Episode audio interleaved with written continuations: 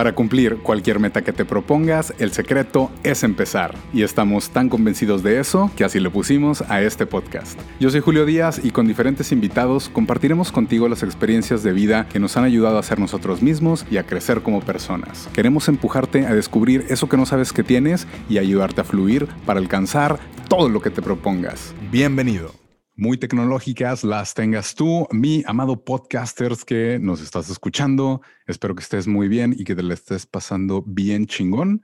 Muchas gracias por acompañarnos nuevamente en este tu podcast chingón. El secreto es empezar, donde obviamente no van a escuchar nada diferente porque ya se la saben. Para cualquier cosa que quieran hacer, el secreto es que lo empiecen. A hueva. Yo soy Julio Díaz y espero que disfrutes este episodio con un chingo de corazón con un chingo de amor que traemos para ti. Esta es la edición número 61. El episodio pasado hablamos de cómo sé qué es lo que sigue en mi vida profesional. Ya saben que pues a veces tenemos esas dudas de qué es lo que sigue, estoy bien o no, voy por el camino correcto. Precisamente nos acompaña Marcelo Rodríguez, que es director de carrera de la UR de Monterrey y mi amadísima Tess Carrera. Por si no lo han escuchado, para que se den la oportunidad de hacerlo. Está muy chingón, muy, muy, muy chingón. Muchas gracias, como quiera, la gente que nos deja comentarios en la página de Facebook, El Secreto es Empezar, o me siguen en mis redes sociales, que todas son Melómano Viajero. El día de hoy traemos a un súper, súper, súper invitado. Me da un chingo de gusto, me llena, me pone una sonrisa. Es grande, grande. Es uno de los amigos que tengo más tiempo de conocer. Es alguien que admiro mucho. Él es ingeniero en software, es un músico, es inversionista, ex, ex empleado de Google. Él es emprendedor, tiene su propia empresa, desarrolla precisamente apps para teléfonos móviles y es anfitrión de la sala de Clubhouse Startup of the Week todos los miércoles y precisamente la persona que me invitó a Clubhouse y arruinó mi vida, Rafael Cárdenas, mi estimadísimo Rafa, ¿cómo estás? ¿Qué onda, mi estimado Julio? Muy bien, muy bien, muchas gracias. Eh, muy emocionado de estar aquí en, tu podcast, güey. La verdad es que es un, es un placer y eh, emocionado de explorar muchos temas tecnológicos contigo. Gracias, gracias. Creo que no hay una persona que quisiera que estuviera aquí por este tema que vamos a hablar en específico. Y precisamente Rafa es, eh, yo tengo 37 años, él tiene 34, o sea, yo, yo lo consulto a él con tecnología y lo consulto a él de nuevas tendencias, de cómo está el, este pedo. Es como, mi, recurso inagotable de información tecnológica. Y precisamente, Rafa, quiero compartir pues, con la gente que, pues, este es, eh, primero que nada, siempre digo qué gran época para estar vivos, independientemente de lo que esté pasando, para bien o para mal. De acuerdo, de acuerdo. Pero ahorita que tenemos toda esta revolución tecnológica, por así decirlo, creo que hay unos que no lo estamos viendo, no lo queremos ver, otros no nos estamos dando cuenta porque estamos en otras aplicaciones que no tienen nada que ver, pero quisiera abrir el, podcast con, la siguiente pregunta que es por qué debería de importarnos el desarrollo tecnológico que estamos viviendo, o sea, lo que está pasando ahorita. Ya sabes que tenemos cosas demasiado tecnológicas y como Elon Musk, lanzando sus satélites, tenemos las vacunas que tienen tecnología CRISPR, tenemos el BitCloud, que es así como la super evolución de lo que sea que tenemos ahorita, Bitcoin, NFTs, todo ese movimiento móvil por así decirlo. Y también qué tanto deberíamos de involucrarnos, porque pues qué tal si no es para mí o no, que igual y ya nos vamos como, como por temas, pero ¿por qué debería de importarnos ese pedo?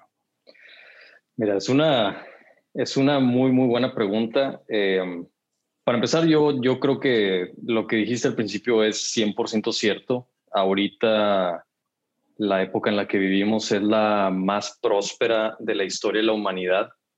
Sin ninguna duda, sin ninguna duda. Sí, en cualquier em, parámetro que lo quieras medir, eso es cierto. Eh, y una constante que, ha, que se ha manifestado en toda esta historia de la humanidad, en el progreso de la humanidad, es el desarrollo tecnológico. Desde lo más, más básico de tecnología hasta lo más avanzado que es lo que tenemos el día de hoy. O sea, tú pudieras eh, analizar eh, diferentes épocas de, de, la historia, como por ejemplo la revolución industrial, ¿verdad? Que empieza en Inglaterra, este, y cómo la invención de las diferentes máquinas, eh, el nacimiento de la automatización, que antes esa automatización se hacía con animales, ¿no? Sí. Eh, o sea, un, un, caballo, un, un, burro movía un molino, ¿no? Para moler grano y, y poder hacer pan, etcétera. Y luego empieza a, con esta revolución industrial empiezan a surgir eh, motores de, de vapor, ¿verdad? Eh, que, que, exactamente te, te, empiezan a habilitar medios de transporte nuevos como ferrocarriles. Eh, empieza a haber innovaciones en la industria textil, ¿verdad? Entonces la gente se empieza a vestir mejor, porque antes también la ropa era difícil de conseguir de calidad, o sea, porque todo era hecha a mano, ¿verdad?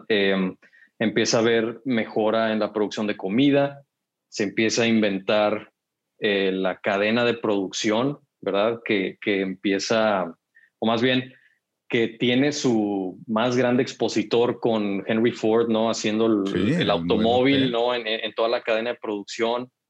Entonces, todas estas diferentes mejoras tecnológicas, si te das cuenta, se construyen arriba de la anterior. O sea, no hay una que sea independiente por sí misma, sino obviamente toda la innovación y todo el aprendizaje que, que ha logrado la humanidad antes te ayuda a obtener un nuevo invento o una nueva herramienta tecnológica que te permite abrir otra nueva tecnología y construir cosas que no te habías imaginado. Y la, la, con, perdón, la mm, consecuencia de todo esto es que la vida humana mejora. O sea, tienes tú si mides em, el índice de pobreza de la humanidad desde el principio del siglo XIX o mediados del siglo XIX hacia la fecha, la cantidad de gente que vivía en extrema pobreza era altísimo, altísimo. No, no tengo el número ahorita a la mano, pero era, digo, no sé, igual estoy echando algo de, o sea, de invento, pero era en un orden, por decirte, no sé, 70, 75% de la población mundial eh, vivía en extrema pobreza y ahorita es, creo que es el 2%, 3%. Ahí alguien que, que, lo, que le haga un Google me, este, me puede corregir. Nos avisa en los comentarios. Sí, pero la realidad es que ha, eh, o sea, la, la calidad de vida de la humanidad ha mejorado de una forma impresionante. De hecho, la vez pasada vi un tweet que me puso mucho a pensar en este tema porque decía, el, el, ser humano promedio del, del, de la actualidad vive mejor o con mejor calidad de vida que vivía Alejandro Magno cuando estaba vivo. Órale. Bueno, es que depende. Imagino como que las comodidades que tenías. O bueno, comparativamente con qué. A, por ejemplo, eh, medicina. O sea, eh, esperanza de vida, ah, el, acceso a antibióticos, eh, la existencia de las vacunas, ¿verdad? Em, el hecho de poder tener, te digo, ropa de mejor calidad, las armas que tienes ahorita, digo, si lo ves desde el punto de vista de guerra, porque él era un guerrero, ¿no? Eh, Alejandro Magno.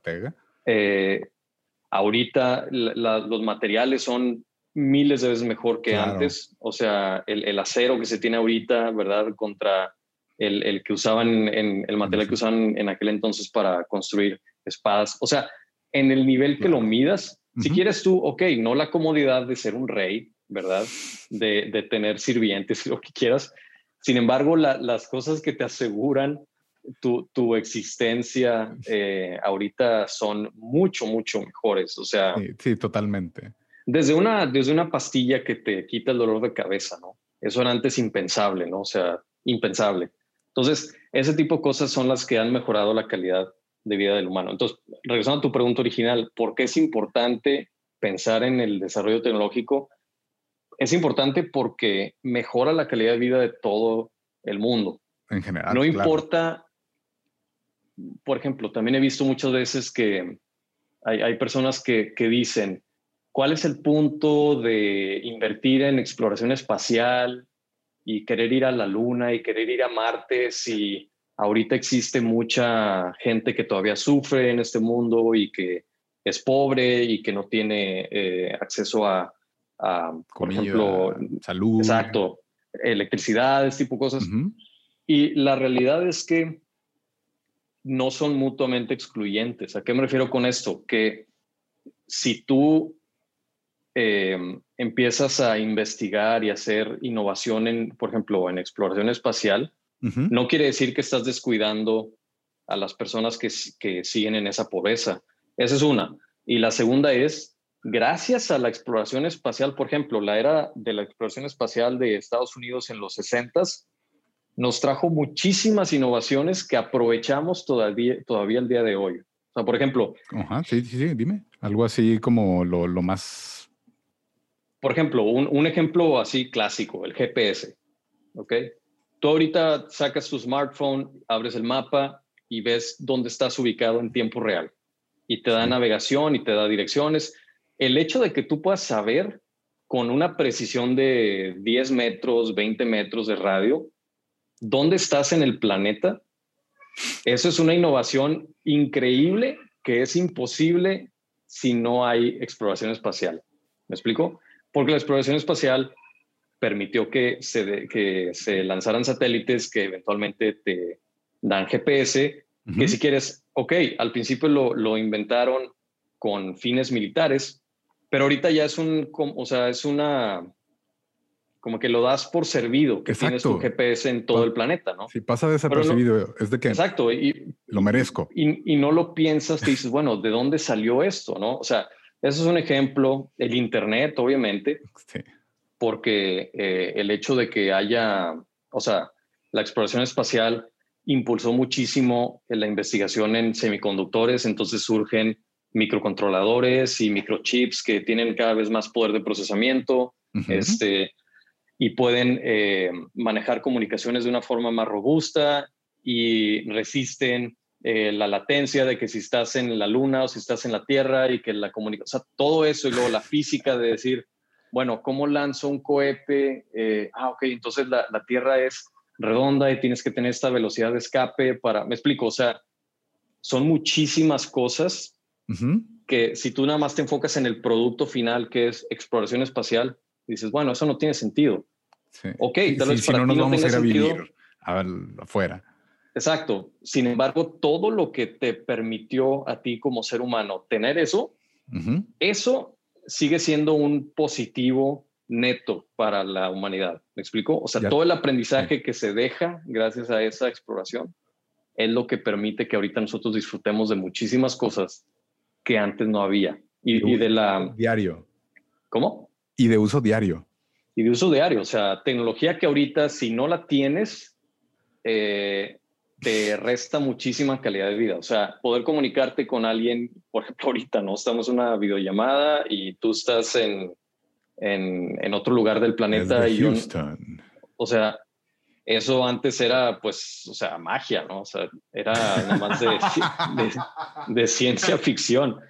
¿Me explico? Sí, Este, hacer algo de Star Trek, una mamá. Sí, literal, literal. Entonces, digo, por eso yo creo que es importante siempre pensar en el desarrollo tecnológico y cómo ese desarrollo tecnológico nos puede traer más beneficios a, la humanidad. ¿Y qué tanto deberíamos de involucrarnos? Porque sabemos que está esto, por ejemplo, la criptomoneda y que también está todas estas nuevas capacidades o cosas virtuales que pues literalmente no existían hace 10 años, 20 años y ahorita se le está poniendo valor, se le está poniendo tiempo, se le están poniendo recursos. O sea, ¿qué tanto me debo de involucrar y si estoy a tiempo, si no? ¿Cómo, cómo ves ese, ese aspecto? Mira, pues obviamente depende mucho de qué tecnología hables. Eh, y de qué nivel de involucramiento también te refieras, pero eh, creo que depende de, cada persona su, como qué, pasión tengas, porque hay muchos aspectos, o sea, el desarrollo tecnológico, por ejemplo, tú lo, lo, que, lo primero que se te ocurre es decir, bueno, eh, trabajar en las computadoras y escribir las nuevas aplicaciones y desarrollar los nuevos componentes que van a permitirme hacer tal y cual cosa nueva, ¿no? Sin embargo, no solamente es eso, porque también para poder hacer eso necesitas, por ejemplo, mejorar la educación y necesitas mejorar los marcos legales que permiten la innovación eh, y necesitas este, también tener personas que estén dispuestas a comunicar mejor ideas. Eh, necesitas gente que, por ejemplo, tenga este tipo de programas para empezar a discutir eh, y debatir si es bueno o no explorar cierta tecnología u otra. O sea, mi, mi, mi punto es, te puedes involucrar en el desarrollo tecnológico indirectamente también, de muchas maneras. Este, lo que creo que sí es eh, eh, como muy necesario es que no dejes de ponerle atención, por lo menos, ¿no? O sea, porque el estar atento a las nuevas eh, tendencias y, y, tecnologías te hace también estar abierto a nuevas ideas y a innovación que puedes tú también hacer, ¿no? Ya sea aprovechando estas tecnologías o haciendo nuevas que se construyen en las que acaban de salir. O sea, el, mencionaste ahorita el ejemplo de Bitcoin, por ejemplo, o eh, criptomonedas, eh, blockchain, todo ese tipo de tecnologías se construyen una encima de otra también. Y tú puedes decir, ah, bueno, ¿qué pasaría si ahora, en vez de usar el blockchain solamente para hacer transacciones financieras y para eh, soportar una moneda. Eh, lo utilizo también para hacer contratos entre varias personas y manejar consenso eh, a nivel distribuido y en todo el mundo. Y entonces salen estas ramificaciones ¿no? de, de, una innovación inicial. Salen muchas aplicaciones que muy probablemente los inventores de la primera no se imaginaron que iban a, a, tener. Evolucionar. Como, exacto, como consecuencia, ¿no? Sí, porque creo que, que, Walmart ahí también empezó a usar blockchain, pero en el sentido de sus canales de distribución para ver de dónde venían los productos.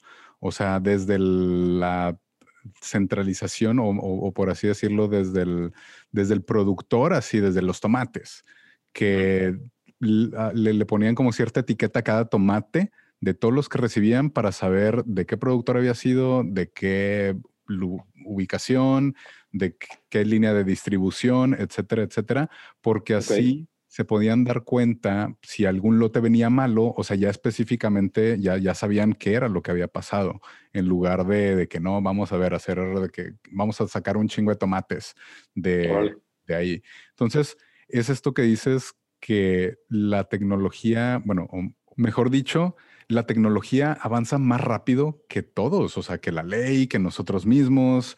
Inclusive, creo, igual y corrígeme si estoy mal, pero el 90% de la información disponible en la actualidad ha salido en los últimos cinco años por todas estas cosas que dejamos inadvertidamente que entren a nuestra vida, que exponemos nuestras o sea, todo, todo, todo en redes sociales, por eso de que las aplicaciones se conectan y todo, eh, monitorean todo eso. O sea, sí, sí creo que es, pues, de, de repente la tecnología va más rápido, inclusive que nosotros mismos, y, y hay este grupo que dice, no, a huevo, no hay que ser innovadores y hay que empezar y hay que hacer esto, y somos como hay que ser parte de este movimiento y también está este otro grupo que dice, pero ¿para qué estos vatos poniéndole valor real a una pinche moneda virtual? O sea, están estos dos grupos, pero, creo que la tecnología pues va más rápido que todo lo demás. Sí, mira, em,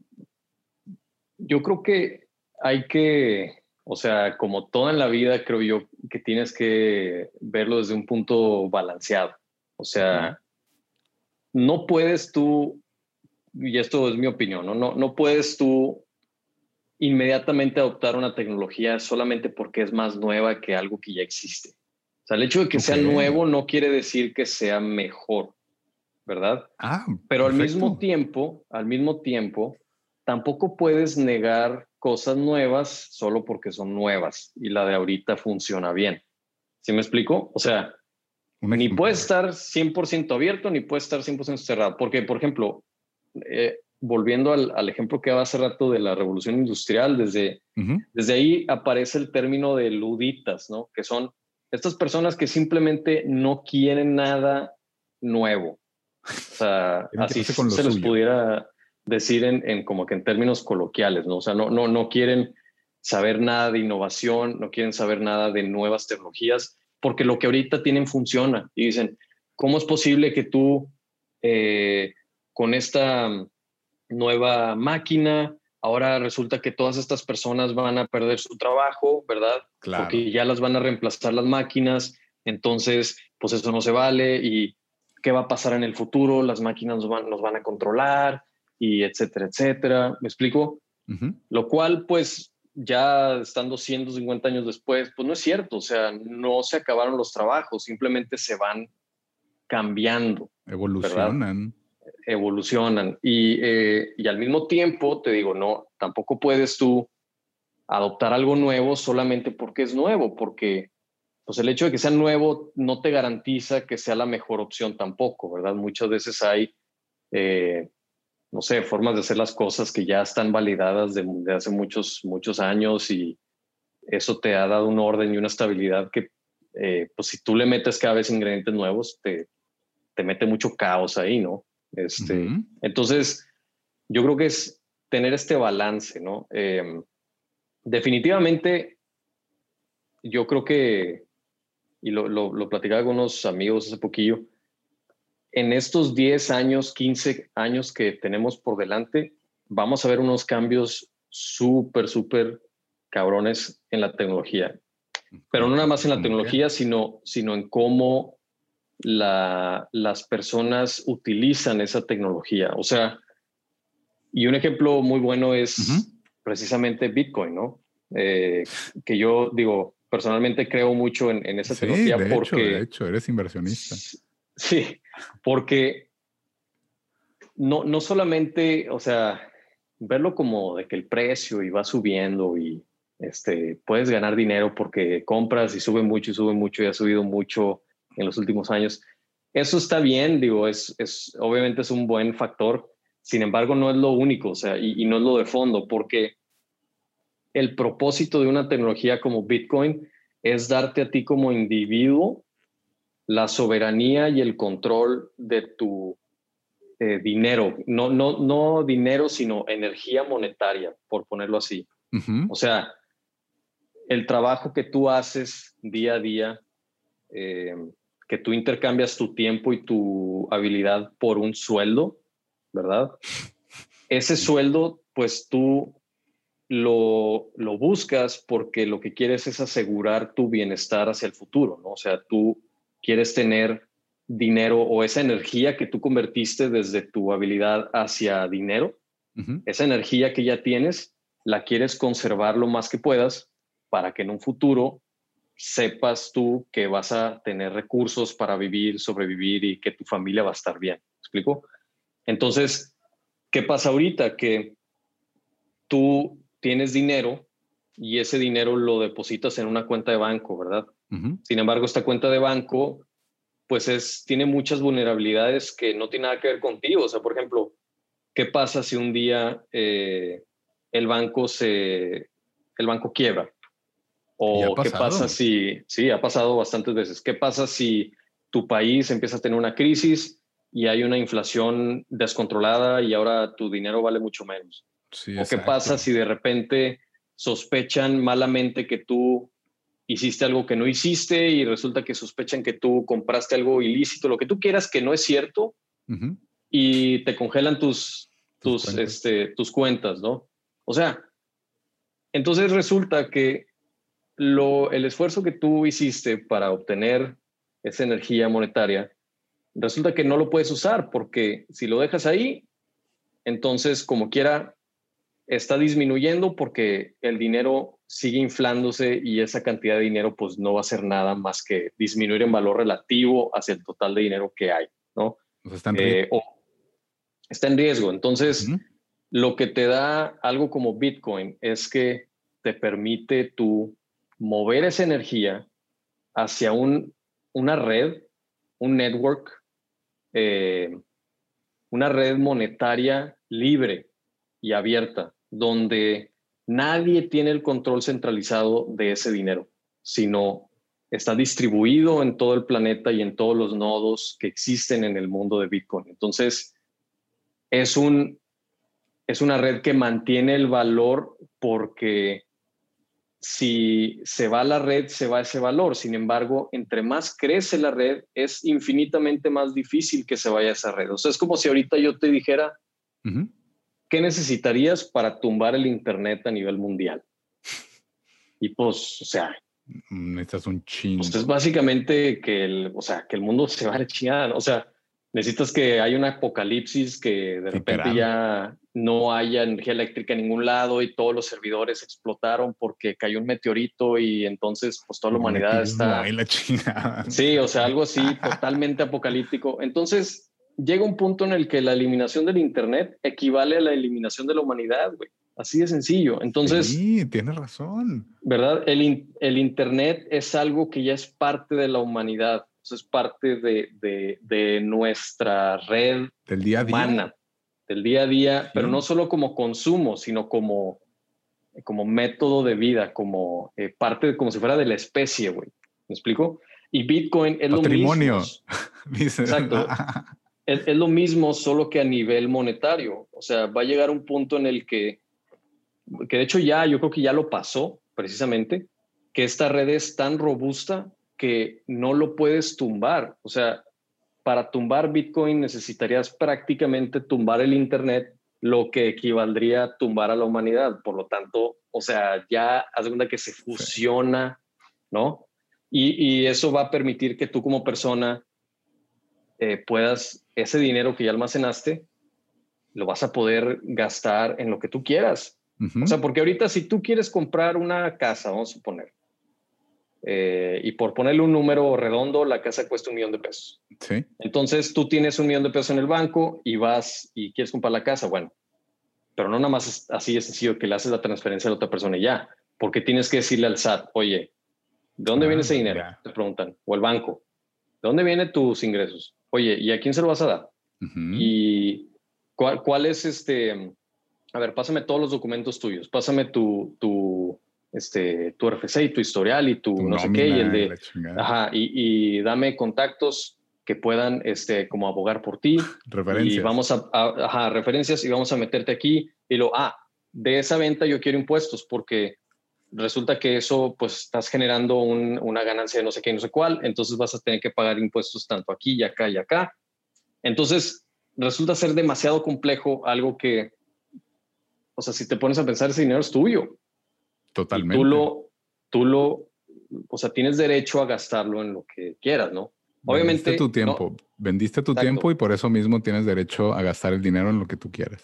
Sí, no, no, digo, tampoco quisiera que se malinterpretara de que yo digo, no debería de haber gobierno ni nada. No, no, tampoco, ¿verdad? Pero sí creo que ahorita la soberanía del individuo ya está muy gastada. Sí, claro. Claro. ¿Verdad? O sea, tú como persona, cualquier acción que quieras hacer, básicamente le tienes que pedir permiso a alguien, ¿no? O al gobierno, o al SAT, o a no sé quién y no sé cuál, me explico. Entonces, Bitcoin te da ese control absoluto sobre ese dinero porque no hay nadie quien te pueda congelar la cuenta, no hay nadie que pueda este, quitarte fondos sin tú querer. ¿verdad? No hay nadie. ¿Qué? O sea, con respecto a, lo, a, si, te van a auditar, o sea, ¿sí se puede o no se puede?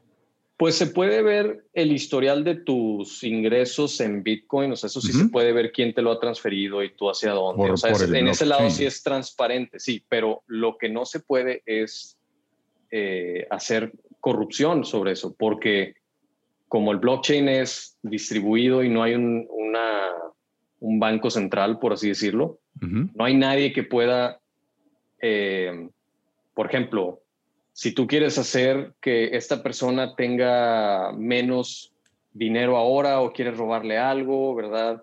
Este, o quieres cambiarle ciertos aspectos, no se puede porque el dinero que tú tienes ya es consecuencia de toda la historia del blockchain, ¿no? Entonces, para cambiar una transacción necesitarías modificar todas las de después.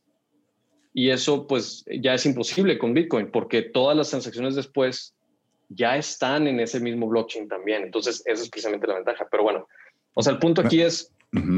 Sí, adelante, adelante. No, nada más, eh, por, mm, si hay alguien que nos está escuchando que no sabe específicamente qué es el blockchain, que es esta tecnología por la cual es, por así decirlo, la fuente de lo del Bitcoin, ¿nos podrías dar así ah, una explicación sencilla?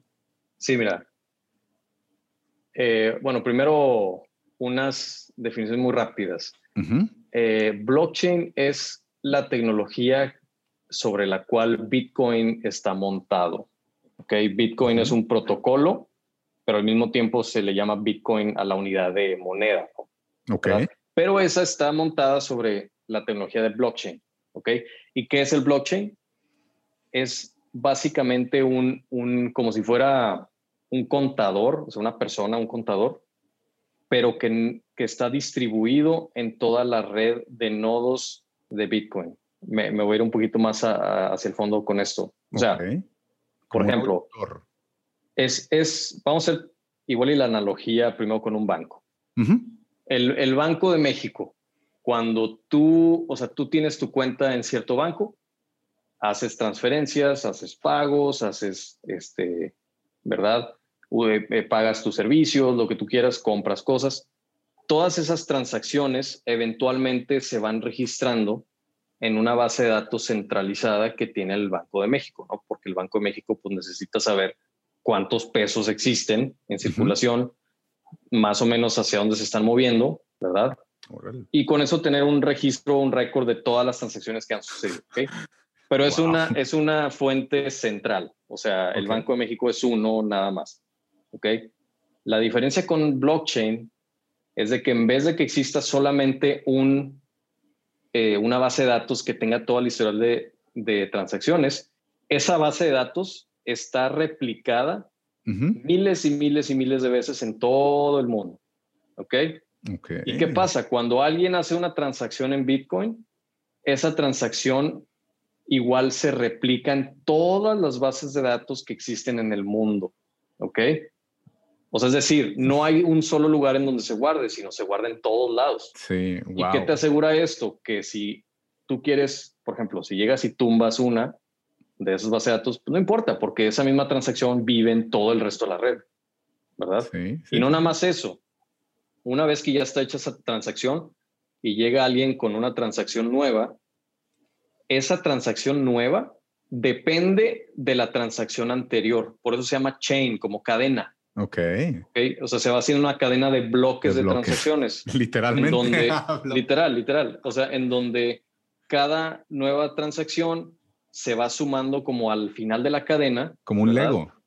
Como si fuera un Lego. Imagínate que estás construyendo un Lego así, una torre. Wow. entonces, lo que te asegura esto es que si tú quieres modificar una transacción que sucedió hace una semana, no puedes porque necesitas romper toda la, cadena de legos para modificarlo y ya para ese momento que lo haces, el resto de la red, de nuevo, ya tiene la cadena más actualizada, o sea, ya se te fue como quiera el tope de la... ¿Me explico? Sí, claro. Entonces, eso lo que asegura es que eh, no exista ninguna forma de hacer corrupción en esta lista de transacciones. No hay forma de cómo robar dinero, porque, o sea, para robar dinero la única forma es que tú tengas acceso a las llaves de una persona de su cuenta de Bitcoin, por ponértelo de esa manera, ¿no? Esa es la única.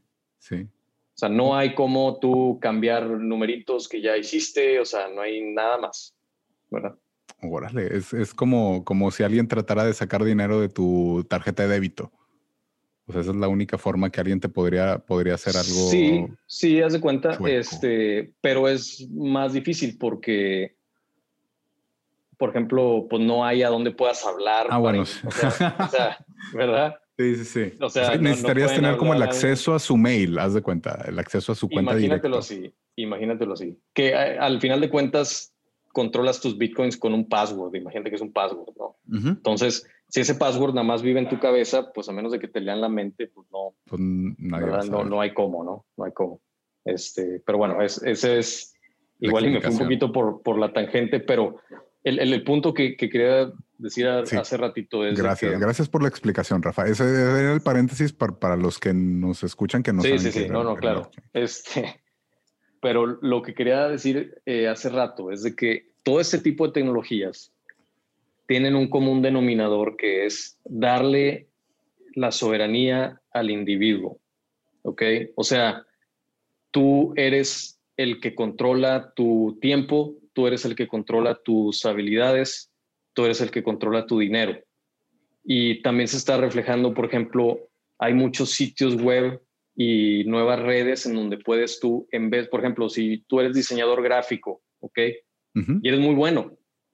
Antes la única forma de ganar dinero con eso era pues yendo a trabajar en una agencia de diseño en donde te iban a pagar un sueldo pues, muy bajo, ¿verdad? Y esa agencia de diseño era la que vendía proyectos y por tanto te daba a ti parte del trabajo para que tú lo ejecutaras, ¿no? Bueno, comisión si tú lo vendiste o algo así, ¿no? Pero o sea, te daban un sueldo muy bajo. Entonces, ¿qué pasa ahora? Con el Internet y más con la pandemia, que te obliga a que todo el mundo está en casa, te das cuenta de que, oye, güey, pues si yo soy bien chingón diseñando, ¿por qué necesito yo eh, que me den trabajo por medio de una agencia? Pues, ¿por qué no simplemente hago marketing de mis habilidades como persona?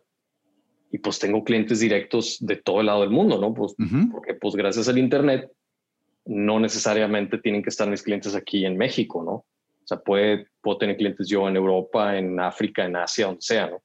Entonces empiezan a surgir estos sitios y apps donde te dejan tú subir tu perfil y subir tu portafolio y subir tus diferentes productos que ofreces. Y entonces tienes gente que ahora son eh, escritores, o que son este, diseñadores gráficos, como decíamos, o productores de audio, ¿verdad? O, eh, no sé, ah, desarrolladores de aplicaciones o desarrolladores de sitios web que, que ya venden proyectos a gente de todo el mundo y ya les pagan directo, entonces pues ya no, ya eres tú quien estás haciendo, explotando tus propias habilidades personales y ya nadie te dice cómo, ni cuándo, ni, ¿me explico? Entonces, también para allá va, eso es lo que dicen, lo que le llaman future of work. O sea, el futuro del trabajo, obviamente van a seguir existiendo empresas y compañías, claro que sí, pero también va a empezar a crecer mucho la parte de el trabajo individual. O sea, si tú eres un güey que eres... Podría ser como marca personal. Sí, claro. O sea, por ejemplo, si te metes a Twitter y ves o en Instagram. Ahorita hay mucha raza que son, por ejemplo, entrenadores personales, ¿no? De coach, fitness, coach. Ajá, fitness coach. sí, claro. ¿Verdad? Y esos güeyes les está yendo con madre porque pues se dieron cuenta de que, a ver, soy, un, soy una persona que le sea este rollo, sé eh, cómo pone ejercicio, sé de nutrición, aunque no seas un experto, pero pues tienes cierta noción, ¿no? Sí. Y aquí es donde entra la, también la meritocracia, porque entre alguien te seas más chingón, pues cobras más y eres pues menos chingón, pues te va bien, pero cobras menos, ¿no? Exacto. Entonces, tienes gente que ya empieza a eh, publicar cursos y este, subir videos de YouTube, ¿verdad? Donde ya empiezan a cobrar por, por productos y, oye, ¿quieres una rutina especializada? Bueno, mándame un, un, DM y vemos qué pedo y te cobro la sesión. Tienes gente igual para el mundo de finanzas que te da este, recomendaciones de stocks oye, güey, yo te ayudo a hacer mejor trading y yo te ayudo a, decirte tips de qué stocks comprar, qué criptomonedas comprar. Consultoría y todo. Consultoría. Yo soy un güey que, eh, por ejemplo, soy experto de marketing digital. Entonces, oye, ¿quieres hacer tu eh, campaña de anuncios para tu restaurante, por ejemplo? Yo te hago una consultoría directa y te ayudo, ¿no? Entonces, esto también es lo mismo que te digo del, del futuro, que yo creo que en esta década es donde va a explotar eso de, la soberanía individual y donde cada persona va a tener cada vez más y más control sobre su vida y sobre sus habilidades y sobre su tiempo y su dinero, ¿no? Qué interesante. Y también debes de saber tú como persona cuánto vale ese tiempo, cuánto vale toda esa información que sabes, cuánto te tomó hacerlo para que tú pues, puedas dar tu curso, puedas dar consultoría, porque precisamente con Clubhouse es un claro ejemplo que todo el mundo es inversionista, todo el mundo es coach, todo el mundo es así como, como también está su supermarca, pero al mismo tiempo, o sea, ¿qué tanto uno debe de ser farol en ese aspecto? ¿O cómo sabes cuánto vales ante el Internet? Pues sí, es, es definitivamente buena pregunta. Yo creo que eso te lo va dando más la experiencia. O sea, tú cuando vas empezando, o sea, si tú eres una persona que dices, o sea, le exageras un chingo, ¿no? dices, no, yo soy ultra experto y llevo tantos años y la madre, pescas a un, al primer cliente pescas al segundo cliente, al tercero, y luego poco a poco se van dando cuenta de que nada, este güey es un scam porque la calidad del trabajo no es lo que él promete o ella promete. Entonces, pues esa mismo te hace ajustar, ¿no? Y las personas que empiezan muy abajo, pues igual y al principio venden poquito y luego dicen, oye, este güey sí es bueno y, y, mira, te recomiendo a él porque, o a ella porque me ayudó mucho y ve cómo me dejó mi app o ve cómo me dejó mi anuncio, ve cómo jaló. Entonces te vas construyendo esta reputación más orgánica. Por eso te digo que es más un tema de, meritocracia, en el sentido de que el trabajo y el esfuerzo y la habilidad verdadera es lo que te va a ir dando esa reputación a largo plazo. Porque al principio tú puedes comprar followers y tú puedes comprar anuncios y puedes poner tus tweets a que sean promovidos, ¿no? y pues te va a traer ciertos followers al principio, claro que sí. Y vas a empezar a hacer eh, un poco más famoso famosa, ¿no? Y vas a tener mucha gente que ve tus stories, conocido, reconocido, exacto. Pero pues no es sostenible si no tiene fundamento. O sea, a eso es lo que me refiero que es como esto del libre mercado, ¿no? Que, o sea, el mismo mercado se va a ir dando cuenta si eres de neta o no. Ok. Entonces, esa, esa reputación y esa, ese mérito que tú obtuviste por tu trabajo, tu trayectoria, eso mismo es lo que te va a ir dando más estatus y por ende, pues te va dando mejor situación económica porque vas a poder cobrar más por tu jale, ¿no? Ok. Pues, pues todo esto igual y, con los NTFS en inglés, los NFTs, que también, eh, al menos el concepto que tengo es así como un algo intangible, o sea, estás comprando como un asset virtual que los artistas sí están como muy detrás de eso y lo están apoyando y le están metiendo campañas y se han vendido NFTs en 60 millones de dólares. O sea, también está también empezando esta revolución del cuánto cuesta el tiempo de la gente.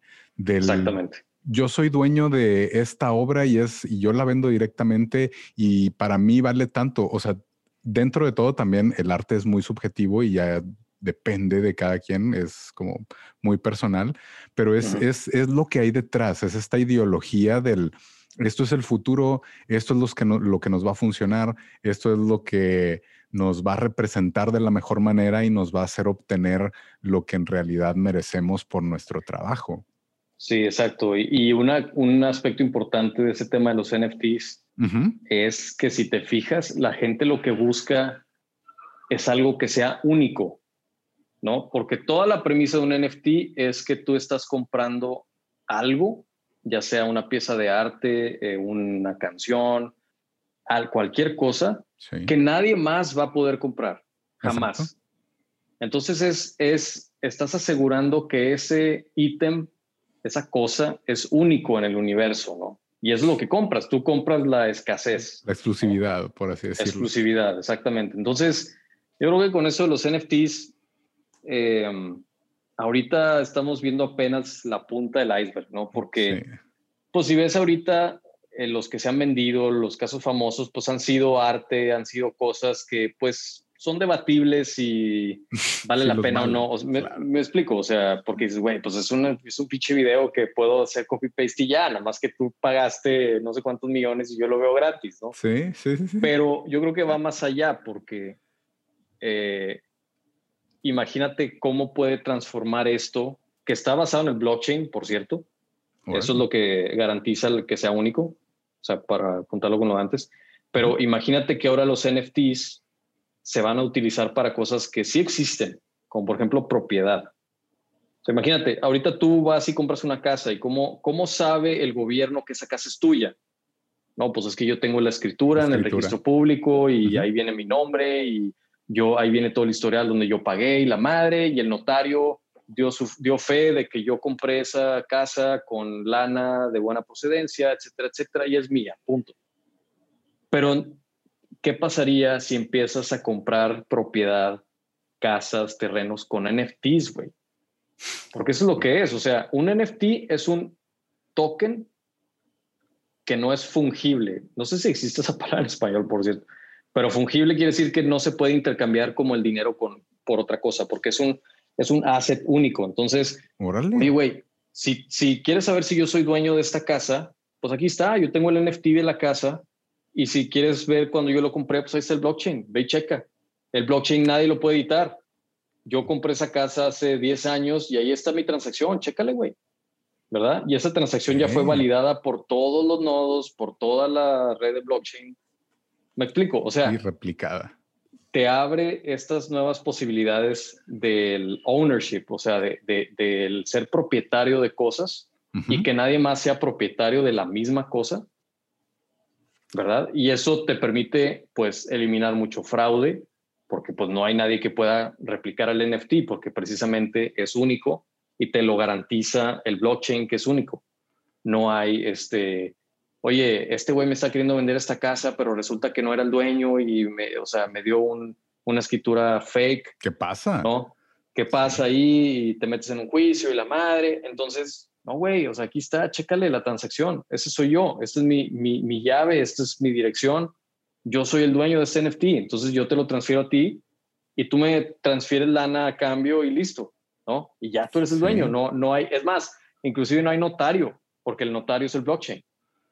Sí, cortas eso. ¿Verdad? Entonces, a eso voy, güey. O sea, obviamente este escenario que te acabo de escribir, pues puede sonar súper fantasioso y dices, sí, güey. Es, es súper fantasioso. o sea, es, muy futurista. Es muy futurista, va a pasar en, si quieres, 30 años y la madre, pero va a pasar. Pero al mismo tiempo, es exacto, lo, que dices, o sea, va a pasar. Nos toque o no vivirlo, muy probablemente sí. O sea, estamos siendo esta, estamos siendo esta punta del iceberg o esta punta de lanza porque está sucediendo mientras estamos vivos, pero va a ser como la normativa a futuro. Así es. Así como hace 30 años tú le preguntabas a alguien de que, eh, oye, ¿qué, es eso de la triple web? Triple w, ¿qué es eso, O sea, ¿por qué andan teniendo páginas en ese internet? ¿Yo para qué quiero una página de internet? ¿No? Si yo soy un restaurante, o sea, ¿qué tengo que ver yo, restaurante, con una paginilla ahí que salen Con colores. Algo ¿Qué es eso, güey? O sea, eso no tiene nada de fundamento, no vale. Y ahora pregúntale hoy qué restaurante, qué negocio no tiene un sitio web o no tiene una cuenta de redes sociales. O sea, a eso me refiero, con ese tipo de cosas que ahorita piensas, es una pendejada, ¿no? O sea, no sirve nada.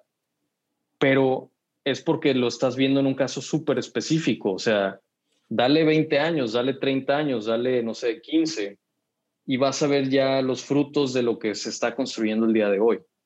A eso me refiero, que, que o sea, regresando al punto inicial, inicial de nuestra conversación, tienes que estar atento de la tecnología, porque esa misma tecnología te va a ir diciendo o sugiriendo hacia dónde va el mundo en el futuro, ya sea corto, mediano largo plazo. Y con eso vas a tú saber, pues, te va a ayudar a tomar mejores decisiones hoy. Porque si lo que decidas hoy, pues obviamente va a afectar cómo eso se traduce en el futuro, ¿no? Este, no sé si, si me explico. No, no, no, no, totalmente, totalmente. Hay, por eso mismo es esta, el, el, compartir el por qué debería importarnos, el cómo podemos involucrarnos y, y, y, y dentro de lo que cabe somos parte, pequeña parte de esta historia que se está escribiendo a futuro. Lo que en muchos años va a venir en los libros de texto cuando estos güeyes inventaron la criptomoneda. Pues bueno, al menos, al menos nos tocó como eso. Y, bueno, ya, ya depende como de cada quien qué tanto decide involucrarse. Y eso es como lo que, a lo que quiero invitar a la gente. O sea, no tanto que se involucren de que ah, vayan a comprar un Bitcoin. No, pero al menos esténse informados de todo esto que está pasando, porque de repente sacan, sale algo nuevo que trasciende un chingo y los artistas suben de hecho madre y pues uno como mortal, entre comillas, pues sí se queda rezagado, se queda atrás y por lo mismo que no te importa o no eres ese creador de contenido que está tratando de vender su tiempo o su trabajo, pues dices, te, quedas en, el grupo este de, no, pues, pues yo para qué quiero y esta madre virtual. Esos, los NFTs, pues ni existen, o sea, estás comprando nada. O sea, al menos hay que estar conscientes o hay que estar un poco empapados de lo que hay, porque eventualmente eso es lo que vaya a llegar a futuro. Y, por ejemplo, así súper rápido, Rafa, ¿cuál crees que sea tú la motivación detrás de todos estos cambios y avances que ha habido? Em, es, una, es una muy buena pregunta. Yo, yo creo que hay muchísimas motivaciones que te pueden hacer innovar. Hay unas que yo considero buenas y otras que considero malas, porque, por ejemplo, eh, regresando Bitcoin, blockchain, o sea, esas son motivaciones súper buenas porque son para garantizar tu soberanía individual, pero pueden haber otras que sean de que, por ejemplo, lo que dicen ahora de Twitter, Facebook, Google, que, oye, no, yo quiero tener más censura, más control sobre lo que se dice en Internet, yo quiero este, eh, poder eh, em, interceptar eh, noticias que no quiero que salgan porque no quiero que la gente sepa ciertos aspectos. Digo, independientemente si es cierto o no es cierto, ¿verdad? Que obviamente no me consta, pero puede haber tecnologías o desarrollos tecnológicos que también tengan esta motivación negativa, ¿no? Sí, a ciertas cosas. exactamente. Yo creo que aquí lo, lo importante es que, como dijiste tú, estés atento a lo que está sucediendo hoy en términos tecnológicos y cómo afecta esa tecnología a la vida diaria. Y la ventaja es de que ahorita es lo, el periodo más fácil de la historia para saber de esto, porque puedes simplemente abrirte una cuenta de Twitter y seguir a las cuentas correctas y ya. O sea, tú puedes informarte de a diario de qué es lo que está pasando en el mundo tecnológico. Eh, las innovaciones que están surgiendo, nada más abriendo tu cuenta de Twitter y ves el feed y listo, ¿no? Este, entonces, es bien fácil mantenerte informado. Ese es mi punto. Al corriente. Exacto.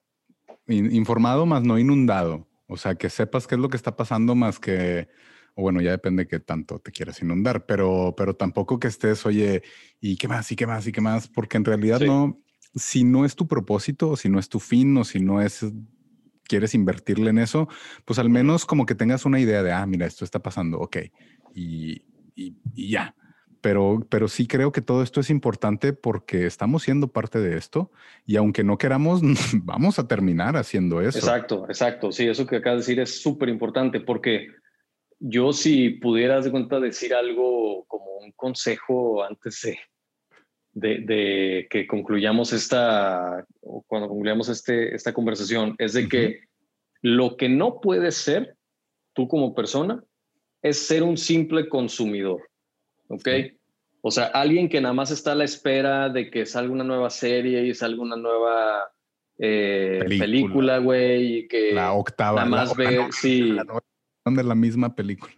Sí, o sea, y ver qué pasa en esta historia y en la otra, o sea, yo creo que eso es lo que no se vale porque estás dejándote que te lleve la marea y la corriente de, lo que el mundo está sacando, ¿no? Yo creo que tú debes de encontrar el propósito personal que tengas y navegar toda esa marea de información hacia el objetivo que tengas, ¿no? Utilizar esta información como herramienta, no como método de control hacia ti. ¿Me explico? O sea, tú convertirte eventualmente en un creador, no en un consumidor. Obviamente todos necesitamos consumir, o sea, eso es un hecho, ¿no? De la vida. Sin embargo, ser 100% consumidor, creo que ahí es donde es lo negativo. O sea, creo que hay que siempre tener este componente de creación en la vida. O sea, ¿qué, ¿qué de lo que estás haciendo tú, qué del trabajo que estás haciendo tú, contribuye en algo a la humanidad. en, aunque sea lo más pequeño, pero importante, y que tú sientas que, que, ese propósito está lleno en esa actividad que estás haciendo, ¿no? Pero si nada más estás esperando a ver qué te dan y eh, qué consumes y qué no va a ser, y, o sea, como lo mismo antes, creo que ahí es donde se pierde uno como persona y pues te ponen nada más a divagar ideológicamente en lo que está sucediendo en el mundo, ¿no? Sí, ya, ya es cuando nomás dejas que te lleve la marea porque pues no te queda de otra. Ya es de que chingado. Eh, o sea, ya tengo que evolucionar porque, bueno, ya evoluciona todo el pinche mundo. Pero, o sea, es esto, el, el tratar de estar no siempre innovando o a la vanguardia o invirtiendo recursos para estar en, en, en, el último grito de la moda o tecnológica, por así decirlo, porque hay veces, y todos sabemos, que las modas cambian y unas se quedan y otras no. El claro ejemplo es algo que muchos debemos de conocer, los beta, los VHS, los DVDs y luego los Blu-rays y el HD DVD. O sea, como que todos fueron quedándose uno, pero necesitas esta etapa de prueba, de exploración, de ver qué es lo que le gusta a la gente, qué te conviene, qué no. Y sobre eso ya como pues, pues se, se, se va definiendo el mundo pero hay que estar conscientes para saber cómo podemos, en dado caso, involucrarnos o cómo podemos esperar lo que viene. No tanto de que, ay, es que quería poner un, tengo un DVD en mi casa y pues ya no puedo poner nada más porque solo hay HDs, DVD, digo, perdón, Blu-rays. O sea, creo que debes de estar un poco al corriente y no dejar, como dice Rafa, que te lleve la marea. Sí, sí, y, tampoco exigirte de más, porque, o sea, no, no quiero decir que si, por ejemplo, o sea, que el objetivo de cada persona debería ser, no sé, ser Elon Musk, ¿no? Donde haces, pues ahora sí que todo hacia la ultra, ¿no? Y estás en, el, en la mera punta de la lanza de la tecnología. Tampoco se trata de eso, ¿no? Porque, pues obviamente, o sea, cada quien tiene sus diferentes circunstancias, ¿no? Sin embargo, sí, o sea, ser es, estar enfocado en esta creación que te digo, o sea, de, qué puedes tú aprovechar con lo que está sucediendo ahorita para hacer un positivo y, afectar por lo menos a tus personas más cercanas, ¿no? En, algo, en algo bueno. Oh, gracias, muchas, muchas gracias, Rafa. Igual y ya casi por concluir, eh, quería compartir o, hacerte la pregunta para compartir con la gente, o sea, ¿cuáles son las tecnologías actuales que deberían de importarnos? O sea, ya mencionamos los NFTs, ya mencionamos el Bitcoin, ya mencionamos, bueno, esas fueron como las que entramos en detalle, pero, pero así como para, para tener esa información, ¿en, ¿en, qué deberíamos o qué es lo que podemos prestar esta, esta atención tecnológica? Pues mira, es igual una excelente pregunta. Yo creo que para mí el, número uno sin duda sería Bitcoin por ahora, a pesar de que ya lo, mencionamos. Es yo creo que es la tecnología que puede ser más revolucionaria. Eh, y después de eso, eh, la exploración espacial. Obviamente, digo, es muy probable que no nos toque en nuestra vida viajar al espacio, ¿no? Ya va a ser un poco más adelante. Sin embargo, estar al pendiente de esa tecnología, porque eso es lo que nos va a traer más cambio a, la humanidad, ¿no? En tercer lugar, yo pondría las ciencias, como, como, le llaman, bioscience, ¿no? O sea, las ciencias biológicas, que yo creo que ahí también va a haber muchísima innovación en lo que sigue de, los próximos, no sé, 10, 20 años, porque gracias al COVID, eh, pues las, las compañías de, de esta industria se han visto obligadas a que tienen que innovar a una velocidad increíble, ¿no? Como 10, 20, 100 veces lo que lo hacían antes, ¿no? Exacto. Y ahorita se están descubriendo también muchas nuevas tecnologías que van a permitir em, muchas nuevas fronteras de la medicina, ¿no? O sea, curas a enfermedades que no se habían podido curar, este, eh, soluciones para gente que tiene cierta discapacidad, ¿no? O sea, yo creo que eso también va a ser algo que cambie mucho. Y, ah, y en cuarto lugar yo pondría el, transporte, eh, porque ahorita la, o sea, pues todo el mundo estamos viajando en carros de gasolina. Yo creo que igual en los siguientes 10, 20 años el carro eléctrico va a ser la norma. O sea, ya no van a existir carros nuevos de gasolina, a menos de que sean muy, muy específicos, no muy, de mucho lujo, o sea, Lamborghinis, Ferraris, cosas así. Sí, Bentley, este, Sí, sí, cosas de, de, lujo nada más por, eh, por, eh, por placer, ¿no? De que alguien millonario que quiere manejar eso, ¿no? Pero eh, creo que el carro eléctrico se va a normalizar muchísimo y también em, los carros self-driving, o sea, que se manejan solos. Creo que autónomos, correcto, esa es la palabra. Creo que vamos a ver muchísimo de eso y va a explotar de una manera muy rápido. O sea, al principio va a ser como que algo muy nuevo, como que sí, que no, y va a haber regulaciones que se tienen que hacer alrededor, etcétera, etcétera. Eso va a tomar ciertos años, pero va a llegar un momento en el que ya va a ser súper, súper común pedir un Uber y que llegas de cuenta, no sé, un Tesla vacío y te subes y listo, te lleva donde quieres, ¿no? Eso también suena muy futurista, pero creo que para allá va la cosa. ¿no? No, sí, de, de, hecho ya, ya creo que existen. Eh, inclusive si compras un Tesla, tienes la oportunidad con, desde el app de Tesla de ponerlo. Hay un, tiene un nombre en específico de ponerlo como Uber, pero pero Uber Tesla. Y, bueno, está bien loco. Ya, ya veremos cómo se desarrolla todo esto y qué es lo que sigue. Pero ya, y, ahora sí, ya casi por concluir, nomás, ¿cuál es tu red social favorita? Twitter. Fácil. fácil. Sí, por eso nos llevamos también. Sí, güey, sí, fácil, porque creo que, bueno, sí, de volada, Facebook yo creo que ya está muy lleno de basura. O sea, mucho contenido irrelevante, o sea, nah. Y, mucho drama. Eh, sí, mucho drama, mucha política, cosas así. Instagram creo que es demasiado vanidoso. O sea, se me hace muy como superficial, muy, muy, sí, exacto, muy, muy de que pretender ser alguien, ¿no? Em, y Twitter se me hace un buen balance porque, para empezar, tú puedes eh, afinar muy bien qué es lo que ves. Puedes seguir a las cuentas que quieres y de los eh, temas que te interesan. Y es conversación, nada más. Es conversación. Obviamente también tiene su mugrero, ¿no? Pero eh, creo que es un lugar para hacer conexiones muy buenas y para aprender muchísimo, muchísimo. O sea, puedes aprender muchísimo en Twitter leyendo y viendo artículos y este, a mí me encanta, yo, es mi red social favorita fácil.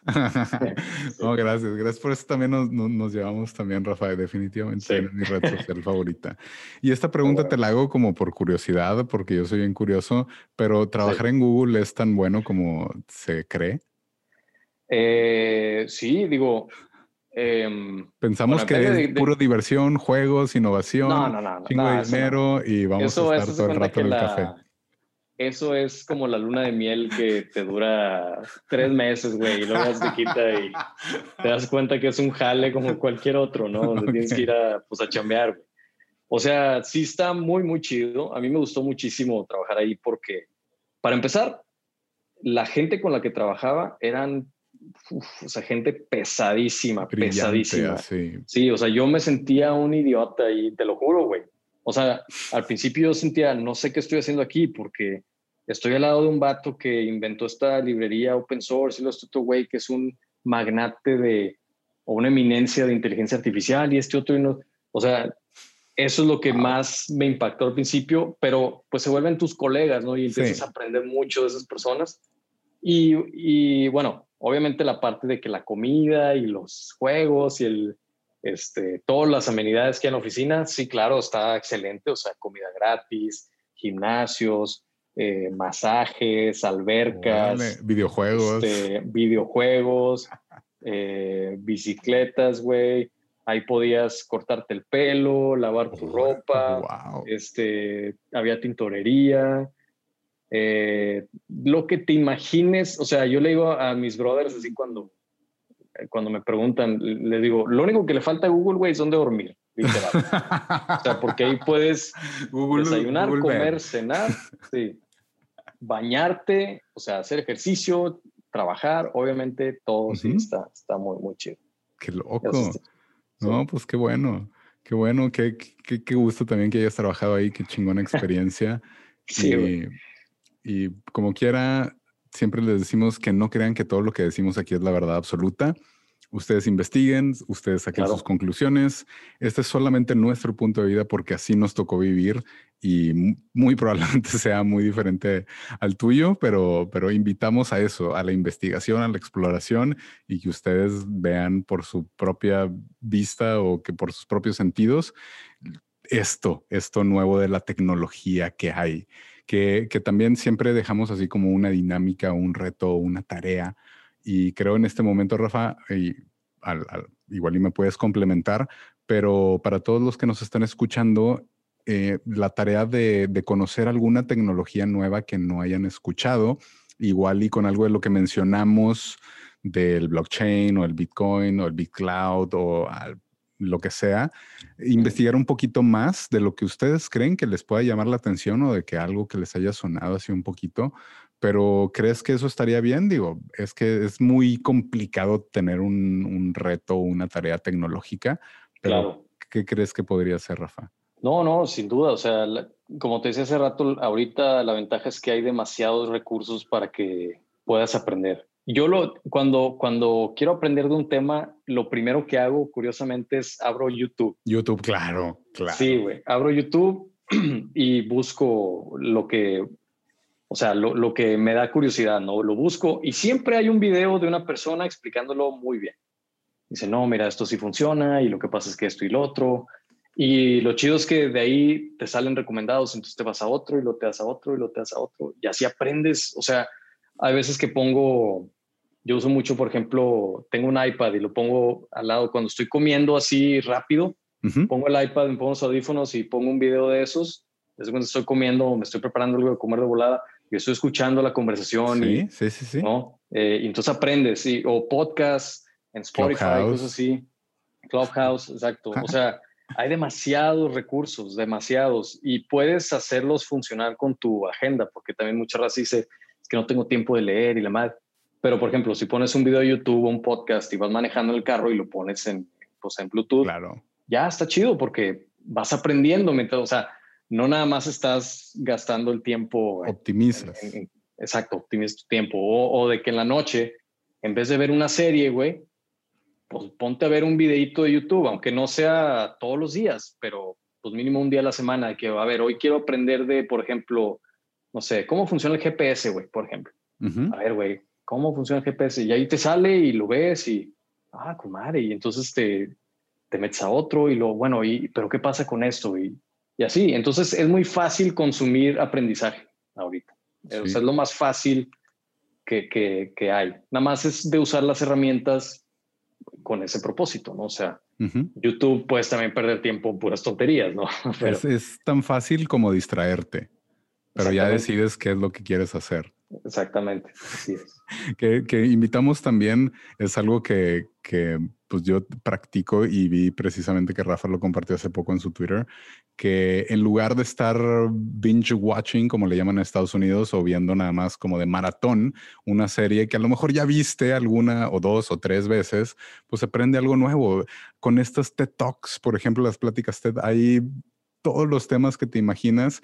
Y como dice Rafa, fuera de super mamada, eh, tuve un problema en el trabajo con un enfriador que estaba en el techo del edificio porque le cambiaron el motor y la chingada. Le puse en YouTube cómo iniciar un enfriador, esta marca, este modelo, y ah, venía. y pudimos ah, y jaló. Y es algo comercial empresarial no no no es como un producto de usuario final sino es algo que dices quién chingados lo va a meter y lo ah, pues mira, esta persona, y le puse, vato, gracias a ti, el centro de cómputo está frío otra vez. O sea, porque es ese acceso a la información. Sí, sí, es una cosa impresionante. O sea, la cantidad de cosas que la gente sube de conocimiento. O sea, como dices tú, cómo, por ejemplo, cómo limpiar, eh, no sé, cierto aparato o, cómo arreglar eh, un piano o cómo, lo que tú quieras. Hay un güey que subió un video ahí, este, y que te puede enseñar cómo bien rápido, ¿no? Y bien fácil. Sí. Traten, traten, inclusive lo que sea, lo que sea que a ti te guste o que a ti te lata, ya por más raro que sea el tema, por lo que tú creas, créeme que no es raro en el Internet. Pero antes de eso, ya casi, ahora sí ya, prometo, prometo despedirnos, Rafa. Pero esta pregunta la hacemos siempre a nuestros invitados. Si tuvieras la oportunidad de hablar con tu Rafa Cárdenas de hace 15 años, ¿qué le dirías? No, te mamaste. Compra Bitcoin, güey. Así le diría.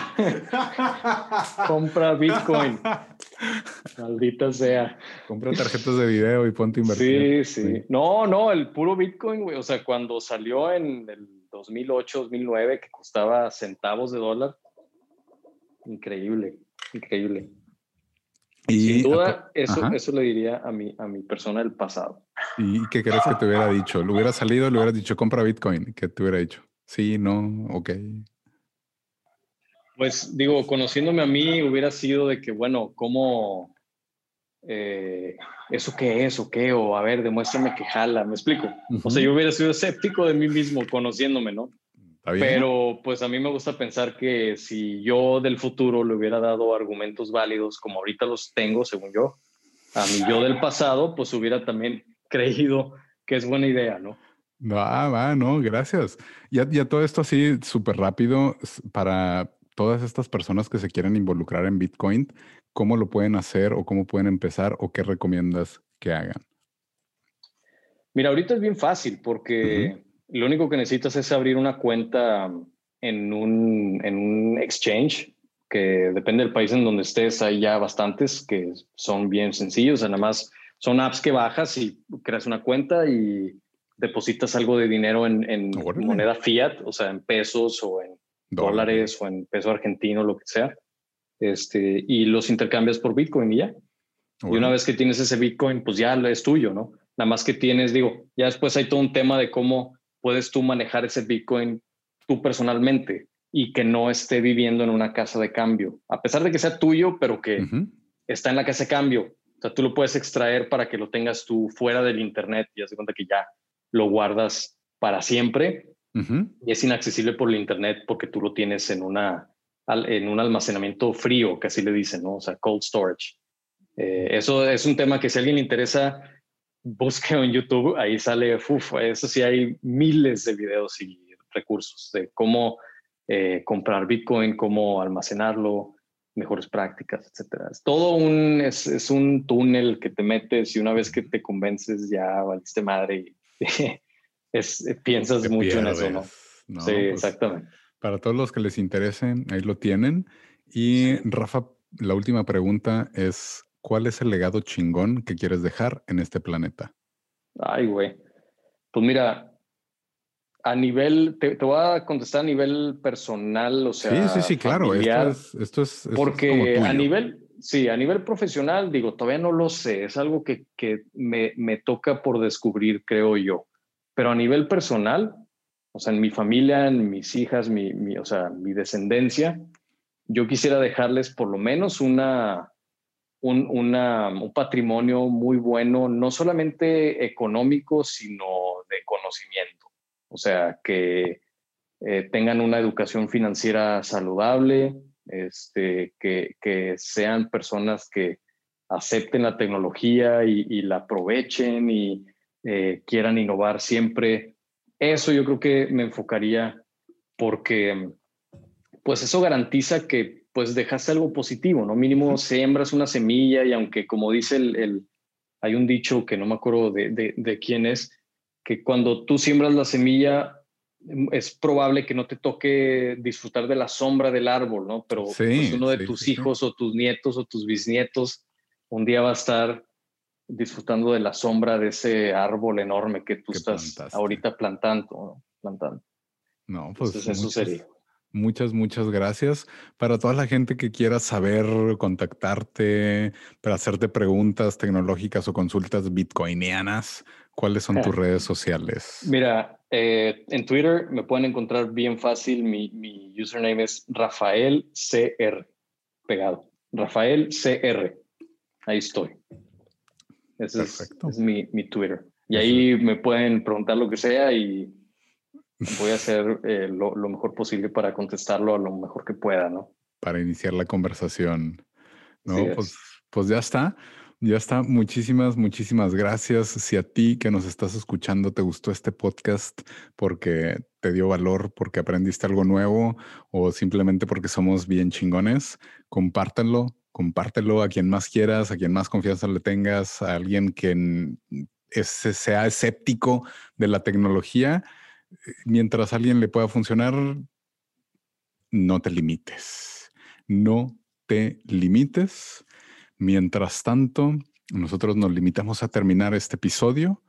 Gracias por haber estado aquí con nosotros, por acompañarnos, por pasártela bien chingón aquí. Antes de despedirnos, Rafa, dejo el micrófono abierto para cualquier cosa que quieras agregar. No, nada más agradecerte, güey. Este, es un placer estar aquí. Eh, a mí me, me, gusta muchísimo platicar estos temas porque, pues, futurearle siempre es algo que, que me apasiona mucho. Entonces, este, pues nada más eh, eh, invitar a, la gente que te escucha que, que siga cerca de la tecnología y que, y que no, lo, no lo vea como un aspecto que es paralelo a su vida, sino es parte de la vida de todos, ¿no? Entonces, que lo tomen como eso. Yo, yo creo que ese sería, sería mi, un, un buen consejo pues muchas, muchas gracias, Rafa, también por el tiempo, por el conocimiento, por la conversación, por todo. Estoy muy, muy, muy agradecido. Esperamos tenerte después, ya cuando tengas 10 bitcoins y que nos cuentes cómo te fue con tu travesía. Es tanto, pásensela bien chingón, disfruten esta semana, salgan, conquístenla sean lo más chingones que pueden ser, sean la mejor persona que puedan ser, no dejen que nadie los detenga y nos estamos escuchando la siguiente semana, perrillos. Nos vemos.